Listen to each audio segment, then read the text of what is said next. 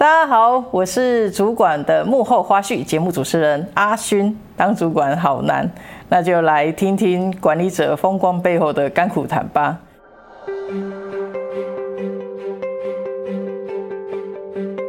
很开心，今天又邀请到那个小米来帮我们分享一下 HR 的基本技能。我觉得，如果以软实力来讲的话，沟通能力就会极为重要。嗯，就很多人就以为目前市面上的职缺，好像业务是沟通能力是最需要最好的，嗯、但其实我觉得 HR 也非常的需要，就是因为我们每天都在面对很多不同的人，然后不同的个性。哦、是的。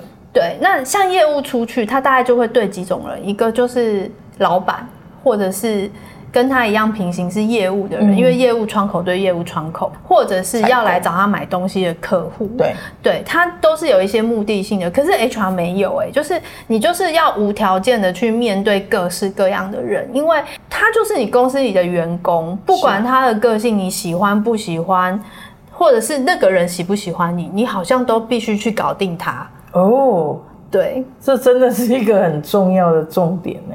对，所以，嗯，我是觉得 HR 在沟通能力这一块是真的还蛮重要的。嗯、那有些人像我们刚刚讲的，如果你心理预设 HR 是一个后端的行政，嗯、你只是想要安静做事的话，嗯、那 HR 真的不是你想象那种安静做事的工作。嗯，对，对啊，因为就你刚刚说到那个，有可能是对方是。不知名的为什么不喜欢你？你也不知道。那你你有遇过这样子的人，或者是你有遇过在公司里面，就是你觉得这人很挑战，然后你你后来是怎么样跟他互动？其实有哎、欸，但我现我在想要讲例子，分享一下嘛？你怎么？好因为因为说真的，我觉得太医保护的很好，太医的人我觉得都蛮 nice 的。在我当担任 HR 的时候，我觉得大家都非常的天使啊，很很好。他、啊、也不会想到说，哎、欸，我去讨厌谁，或者是谁有可能讨厌我啊？还是 人家讨厌我？我不知道。我觉得你刚刚点到一个点，哎，确实，因为你你经历的都这么多人数的公司，那冷不防有些人可能还不是很对。我觉得我不要说，就是我不喜欢对方，或对方不喜欢我们，应该是说有些主管就是大家的风评会说啊，那个人很。精实就是很严厉，或者是严谨，对，或者是脾气很差。白话文就是脾气很差嘛，比较直接。哎、欸，我怎么觉得在讲我自己啊？我们 HR 要懂得用词，你的国文造诣要好。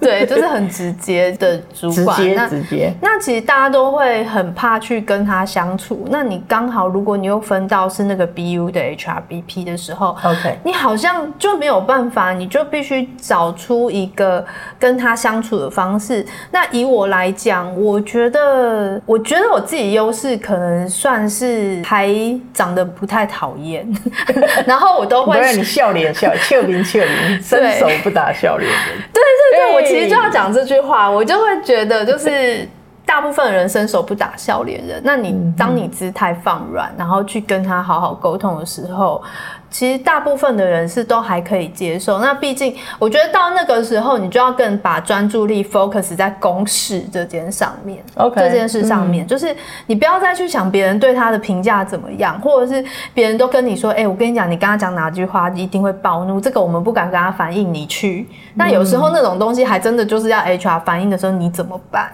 ？OK，对，那我通常就是会。带着蛋糕，带着蛋糕，或者或者是找个很他很 relax 的时候，我都会跟他秘书打听，哎、欸，他今天心情好吗 对、嗯、对，就是找一个天时地利人和的时候，然后去跟他说，哎、欸，不好意思，我们想要跟你沟通一下，因为有人反映这样这样，但我觉得怎么怎么做其实是会更好的，你要不要考虑一下？就是你没有办法去指责他说，哎、欸，其实你那样子是不对的，大家都很讨厌你，你知道吗？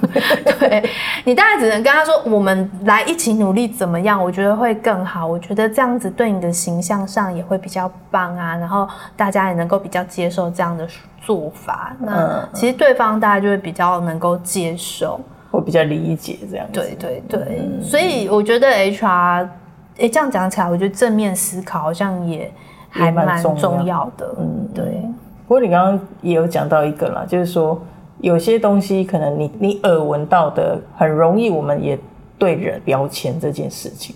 那但是担任 HR 就需要把这个标签先放在一旁，然后对事情的部分去做厘清了解。那只是说前面还是除了沟通技巧之外，沟通的铺陈要沟通前也要去做一些铺陈，这样子。对，嗯嗯嗯。而且 HR 其实你常常会处理到一些。你不太愿意处理的事情，例如员工的资遣啊，yeah, 尤其是之前到的人是你的还算蛮有交情的朋友，你真的会下不了手。所以，哇塞，那你后来怎么处理？就是。我觉得我我的案例比较特别，我的案例是他其实从进来我们公司就一直不是很适应。那因为我是他们的 HRBP，那我就是要一直 take care 他嘛，就常常找他去吃饭，找他聊他现在心理的状况。因为他是一个身上怀有特殊技能的员工，就是他不能离开的那种员工，所以我要不时的稳定他。那其实到后来就变成了好朋友。是，但是当然，我觉得在专业技术上，他可可能还是没有达到公司原来对他的预期。那后来，因为在我跟他变成朋友之后，就收到通知说要请他离开。其实我听到的时候就哦，晴天霹雳啊！对，但我还是就是鼓起勇气跟他说，嗯，我觉得公司大概有可能会有这样的决定，你要不要先开始找工作，或者是你有没有什么对下一份工作有没有什么期望？我也可以帮你。就是一起看看，帮忙转介看看，因为。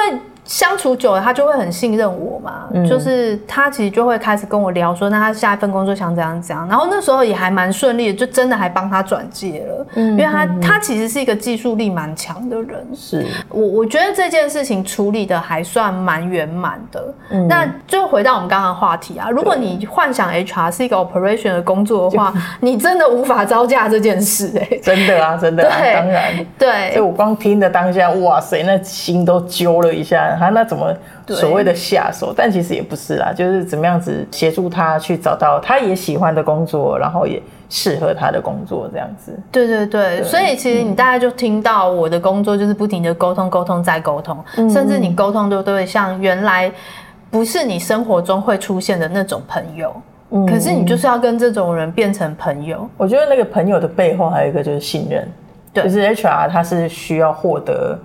员工们的信任的，对。就是如果说 HR 他能够跟同仁们、员工们也会觉得，哎、欸，这个场域环境是安全的，那他也信任这个 HR 这个对方，那他其实有一些事情他是可以做一些沟通的。对。对，嗯，哇塞，我觉得很棒哎，哎、欸，那你刚刚有提到一个，因为你是担任 HRBP，所以你才跟他就是有比较多的协助嘛。那 HRBP 这件事情啊，以亲近的 HR 或者是比较之前的 HR，他怎么样子去分辨什么叫 HRBP，或者是人资主管，或者是还有人资长这件事情？哦，对。阿勋这个问题超好的、欸，就是 其实好，我是一个一零四重度使用者，哎、欸，我是帮别人打广告，不会不会，一零四也是我们的合作伙伴，OK 的。好，就是我是一个重度使用者，就是其实我有时候做捷运干嘛，我就是会把手机拿出来划一零四那一种，然后就会看一下现在市面上 HR 有哪些工作，嗯、然后我发现 HRBP 的确是大概我觉得从五年前开始出来的一个新鲜的名词，那它正式的名称应该叫人资策略伙伴，它通常啊，如果以正常来讲，它会是很资深的 HR，你可能才有办法去担任，甚至你可能要以前曾经有主一点点主管的经历，你才有办法去承接这样的工作，因为他处理的事情，你大概可以想象，策略伙伴大概就是一个 BU 给你一个。部门给你，然后你就要陪着那个部门去开他们平常的例行性会议，然后陪他们 review 他们的损益，然后去研究他们的市场状况，然后去建议说，那现在我们人力要怎么配置？那这配置的这些人力，我们要从哪里来？要怎么样招募的活动？薪酬要怎么设计才会是符合我们组织的需求？HRBP 大概是做这件事，所以它也是比较算是小范围，就是这个 BU 的复方。选的 HR 的概念，对，可以这么说。可是他很多事情是可以往后丢的，比如说、嗯、薪水应该通常不会他自己算，嗯、应该会是总部的 HR 会有一个薪酬的单位或是薪酬的人，嗯、他在算大家薪水，然后再来招募他可能会下策略，但是他不会自己执行。一样是后抛到对后抛，就大家都后抛到总部来，嗯、所以这大概是 HRBP 跟人资主管不一样的地方。那人资主管通常会 locate 在总部，嗯，那他其实角色就是看整家公司，或是看有些人是看整个集团，然后或者是。它至少下面一定就是会有选育用留这几个方案啦。嗯、那我觉得公司可能要大到某一个程度，你正常来说才会有 HRBP 的角色。嗯，那为什么今天特地聊 HRBP 这个角色？是我发现现在一零四上有很多资深 HR 的位置，他就给他挂上了 HRBP。但其实你仔细去看那些工作内容啊，它其实就是只是一个资深的招募或资深的薪酬，或是资深的员工关系而已。所以我会建议，就是你如果在 HR 领域就是越做越久、越资深，想要找下一份工作的时候，我觉得你可能要认清一下这间公司讲的 HRBP 是不是我们真的心里想的那种 HRBP，是不是你真的要历练的那一种策略伙伴。嗯，他他的工作跟策略的连接度到底有多少？跟这个 BU 的策略嘛，对不对？对，嗯，因为像我自己就曾经去面试过，他叫做 HRBP，可是他实际任用是在 HR 的部门，然后你大部分的时间也是跟 HR 部门的人工作在一起，然后你跟单位对跟 BU 对，可是这些都还好，我觉得最诡异的是不用去参加。事业单位的任何会议，然后我就会觉得，那这样子我到底要怎么跟他们在一起？然后我要怎么去解决他们的事？然后其实你一直细问下去，你就听得出来，他只是把一个很资深的职位，然后因为像 HRBP 这个名称比较先进、比较 fashion，然后就放上了这样的职称。对，所以我觉得可能要仔细看一下，而且我觉得这样的状况也显现了这家公司对 HR 的。不了解，不了解，对，所以就求职的时候小心一下。那刚刚阿勋还有问到人资长跟人资主管又有什么不同？嗯、那我觉得人资长跟人资主管其实通常，呃，我觉得界限可能没有那么明显。嗯、可是人之长以我自己心里的分类啊，我会觉得他通常会看整个集团。对然后在，我觉得他相较于人资主管，他的策略性又更高了。高嗯、对，他可能是站在老板身边帮忙看整个集团策略的那一个人。嗯、那人资主管有可能是看集团像某一间公司的。嗯，就是人资。那如果你你们公司不是一个集团，是单一一间公司的话，大部分其实是人资主管。嗯嗯嗯，对对对。所以就是这大概是这三个角色有哪些不同。嗯，那现在其实也有很多 HRBP 被拿来当人资主管用啊。也也有，因为它 毕竟就是 full function 嘛，小的范畴，然后到中的范畴，或是它的 BU 可能两三个这样。对，但不管怎么说，我觉得 HR 的工作。做到很资深的时候，你接近主管的那个 level 的时候，你大概可以选择三个工作的类型，大概就这三个类型了。嗯嗯，对，嗯嗯嗯。不过如果这样子说一说，从刚刚提到的这个基本技能，谈到沟通，甚至。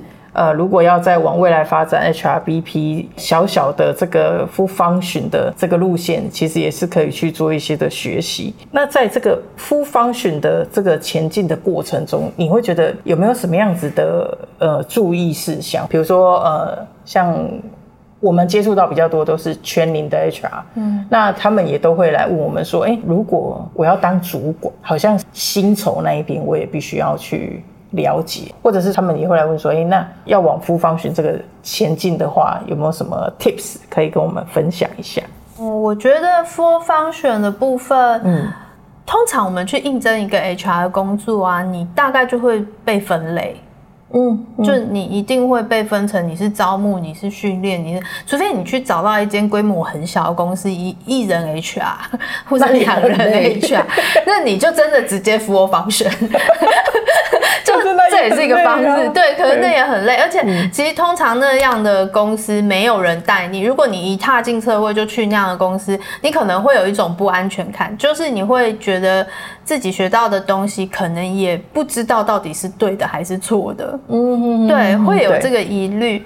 那我倒会建议，如果你真的要踏入 HR 这个行业，你大概要找至少要有一点点规模的公司啦。我觉得至少公司大概要五十人以上之类，或一百人以上。OK，就他的 HR 配置不能只有你一个，至少上面要有一个主管，然后你要有一个 partner，所以至少要二加一，对，三个人，二加一这种那种配置会比较好。那如果有这样的配置的话，你平常 operation 的工作，你一定有你一个自己负责的 function。那这个时候，我就会很建议你真的就是勇于去争取专案。比如说你自己负责招募的话，举例招募的话，因为招募的人都要核心嘛。对。那这个时候，我觉得其实大部分的薪资调查或者是调薪这件事情，会交由薪酬的那个人去处理去做。但是我觉得其实招募可以试着举手说，哎、欸。可以让我参与这件事嘛？因为我需要核心，嗯嗯嗯、那也让我去看看市场上的薪资水准是什么，我才比较好跟应征者谈。所以我觉得 HR 的主动学习去承接专案，那个是很重要的。或者是你自己是薪酬的同仁，那你在核心的时候，你也会觉得很奇怪，为什么这个人是合这个薪水？你也会想要跟这个人谈谈看啊。你也可以跟招募的讲说，哎、欸，那你有时候面试可不可以让我一起参与？OK，确对对，我觉得这个也都会是一个方式，所以我觉得其实，在你平常的工作中，你就应该很主动的去争取 full function 的机会。嗯，嗯对，是。那有没有有没有什么限制？因为感觉像我就很害怕薪酬这种东西，因为细心度。我觉得 HR 真的分成两大类的人哎、欸，就、uh huh, 真的是一个就是极度外向，就是做招募、做训练。但我也是很害羞的哦，有点没看出来，惨了。好，怎么会这样？还要继续访问吗？收工了吗？好，没有开玩笑，就是两、嗯、大类的人，HR 分。你刚都能讲出这一长串话，你说你很害羞，好，马上又被抓包了。好，对，就是那另外一类人，就是真的比较安静，然后因为他要算薪酬，然后。嘴巴比较紧，因为他一定要保密，然后个性很严谨，说一是一，说二是二的 HR、嗯嗯、就是有。所以其实 HR 要再往上到 full function 的话，其实你对自己的挑战是挑战自己的人格特质。哎，对啊，其实这样讲也是哈。对啊，就是你你 你挑战自己做不到那一面。我也是一个就是很外向的孔雀。对，就是是，我也是静不下来那种人，然后我我也很害怕薪酬，所以一开始接的时候，我真的觉得你直接让我死了吧，所以才会有那一段那个，就是想要找一个最简单的公司来偷懒的，对对，可是我觉得很好啊，因为这就加成你。就至少它让你就是有一种无痛进入这个领域的概念啊，嗯，呃，应该是说那时候真的太害怕出错，然后好不相信自己哦，嗯、然后就会觉得如果能够透过 Excel 的公式来，比如说你下两种不同的公式去防呆，嗯、至少你可以让自己出错率更低一点。一对.那大概就是会遇到这样子，所以我觉得 HR 如果你要 full function，你有时候要突破的是自己的人格特质。嗯，对。那如果说新手的人，那他反而就真的要开始要面对人群，他应该也是压力蛮大的。对，其实我我在现在的公司啊，我最一开始的时候，我 HR 下面有一个 team member，对，然后他其实以前是总务转人事。啊哈！Uh. 然后他转了人资之后，我觉得他比较适合做薪资的那种个性。他就是主管交代他一句话，他是极度当责的人哎，他可以做到很好很细致，都不会出错。是，但是他面对人，他就是会结巴。然后你教他面，教他怎么面试，他就是把问题都写下来，然后每一题都照序问完之后就结束了。就他不会衍生问题，那、uh huh. 你就会觉得哦，这个人真的不适合做招募哎。但是他跟我说他想要学，就是你你当主管的时候，你就会觉得哇，这个要怎么？他先学聊天，我觉得就像我们这样聊天。对，其实是、欸、这是对他的人，就是他的特质方面，确实是一种挑战。对，而且我觉得，如果是薪酬，就是你平常工作比较安静的工作，要转到招募来，那我觉得你可能还要练的是临场反应。嗯嗯嗯，而且你还要自己想办法，遇到那种神话一哥、神话一姐的应征者的时候，你要怎么自己暖场？怎么自己接话？遇到据点王这种怎么办？对啊，就是你，你就是要教他怎么呢？如果遇到那种据点王，哦，好啊。我其实很少遇到据点王，因为我问应征者的问题都非常的开放。点应该是可能会先让他设计那个问题。或者是说他的那个提问，他的招募的提问的问题，要先让你看过这样。其实招募一定有一些技巧嘛，像我们最常听到就是什么 star，嗯，就是然后招募讲个情境来听听，对，讲个情境啊，然后比如说他你，比如说你问他你印象最深刻的事情是什么，嗯、然后你就要继续问他说，那你在这件事情里面担任的角色是什么？嗯、那你学到的是什么？你觉得这件事情被处理的有没有什么缺点？那如果再重来一次的话，你会怎么处理这件事？你当然面试就脱离不了这几个这种问题，所以我真的很少遇到据点王哎、欸。你被问这些，还能够据点，我真的也是。那那你要去教你的那个 team member 对，其实其实我就是教了，然后刚刚那个人就是依序问完，就就他自己据点了他自己，然后就觉得哇，这个到底要怎么教啊？所以有他，他其实大概就是一个从薪酬转招募还没突破，还没突破，我们还是要给伙伴一个时间呢。对对，这个经验值需要他他多练几个这样。对，所以我觉得要 full function 的话，有时候要突破的不是专业知识，是你自己的人格特质。心魔，对，心魔真的是心魔。舒适圈呐，因为像我们就喜欢聊天的，然后那个。面对比较理性的事情的时候，就是哦，很痛苦。但是我人家本来就很安静的人，不像我们这种吵的人，就觉得可能要跟他讲话也是一个挑战。真的。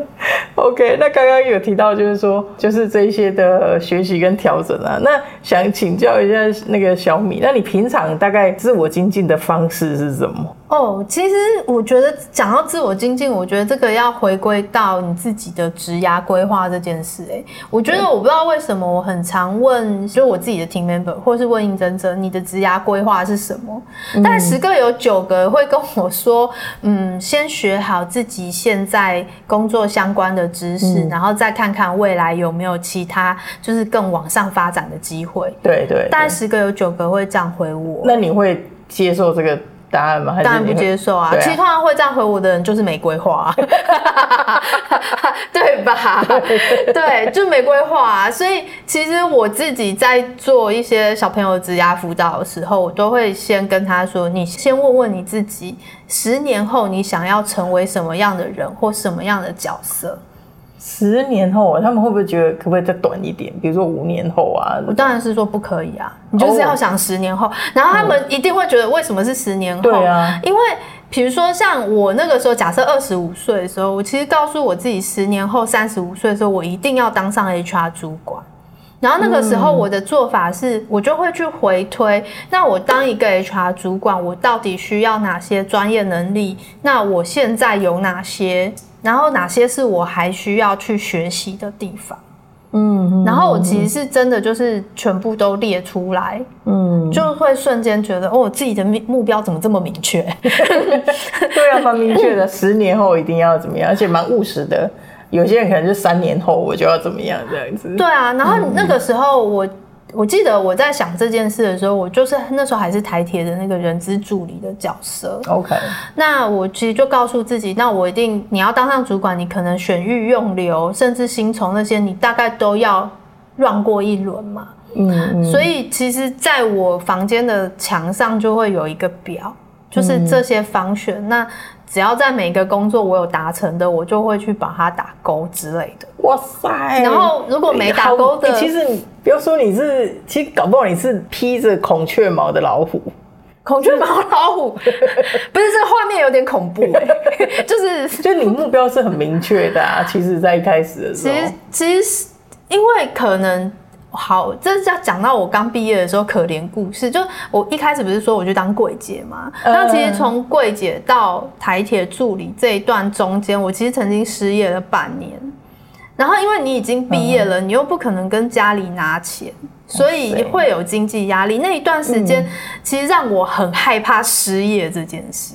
OK，所以我觉得是因为那一段经历让我开始觉得不行不行不行，我觉得我的未来我一定要很很严谨的规划，我不要再让自己落入这种窘境。OK OK，对，反而那一段时间是你现在的一些的养分这样子。对，oh. 然后然后所以所以我其实觉得，如果你问问你自己十年后你想要成为什么样的角色，然后把这些。目标切成很多 milestone，比如说我刚刚讲到嘛，HR 你要历练 four function，HR 至少三到四个 function 有吧？四个有，啊，每个至少历练个两三年，这样差不多。然后就大概十年后你就当主管了。然后我 我常常一切顺利的，对，然后我常常遇到那个来应征招募啊，然后是应征训练，然后他可能前面的工作经验就已经三年了，然后现在又来应征一样的 function，然后又。跟我说他未来的目标想要当到人资主管，我都会反问他说：“人资主管通常要 full function 欸，你如果假设在我们公司也两年，然后加上前面的三年，就花了五年在历练招募，那你剩的 function 你要花多少时间？”太目标导向的问法，那通常通常他们都怎么问？通常就开始结巴，说嗯，看公司给的机会啊，就是看公司之后给我什么样的挑战，心里面就想说：天哪，这个面试官恐怕不好惹。对，所以所以其实接下来自我精进的方法，你其实突然就也很清楚了，因为你的 milestone 都很清楚。是的，是的，是的，是的。对。那那当然，在这些的过程当中，一定会有遇到一些挑战了哈，嗯、或者是说，你你就真的这样两三年换一个嘛？其实应该也也不必然。哦，你讲到这个，我觉得目标清楚的好处是可以逼你自己在那个工作做久一点。因为有听前几集节目的人就会知道，我是一个脾气很差的人。不会啦，你通常一个脾气不太好的人啊，你很容易就跟大家一样拍桌子说老娘不干了，就是你很容易有这样的想法。可是当你目标明确的时候，其实你可以一直告诉自己，我拿完这个经验我就走了，嗯、或者是我一定要把这个经验做到什么样的极致，让我可以写在履历表上，我才要走，不然我要怎么对我下一份工作交代？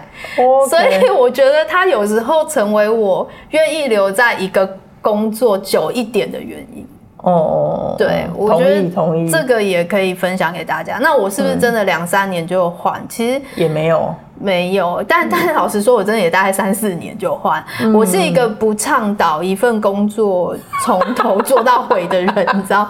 就是我怎么觉得你好像在说某人？谁？你吗？哎、欸，我比别人幸运多了，我有到处在我们公司里面轮调。对呀，你看，还好我还可以待在这里。哎、欸，我现在的老板讲了一句我觉得蛮棒的名言，他就说他觉得很多人在同一个工作岗位十几二十年，他其实十年的经验等于别人一年的经验，因为他这十年里每一年都在做一样的事情。他就是一个 cycle，然后做了十年，然后虽然履历表上写了十年，但是他其实只有一年的经验。他说他觉得这样的人很可悲。嗯，对啊。不过看他展现出来的，我觉得也不全然呐、啊，因为我也有听过这样子的说法。但是我我我个人的观点是，我觉得不全然，因为他有十年的经验，我相信他可能有做的更深或或者是更广的地方，是我们没有去。看到的，这样有没有为我自己讲话一下？不是啊，你又不是十年都在同一个位置，你你现在自己位置是什么？你自己讲。我就很多个位置啊。对呀、啊，我要坐哪里都可以。就是你刚刚提到，就是说，哎、欸，你也设定了很多的这个 milestone，然后你其实你也会某种程度的按表操课，而且也可以在一些工作或者是专案上面，你如果觉得有一些挑战的时候。想拍桌子走人的时候，但你会去想到，哎、欸，你的目标其实是什么，就会让你就是再继续。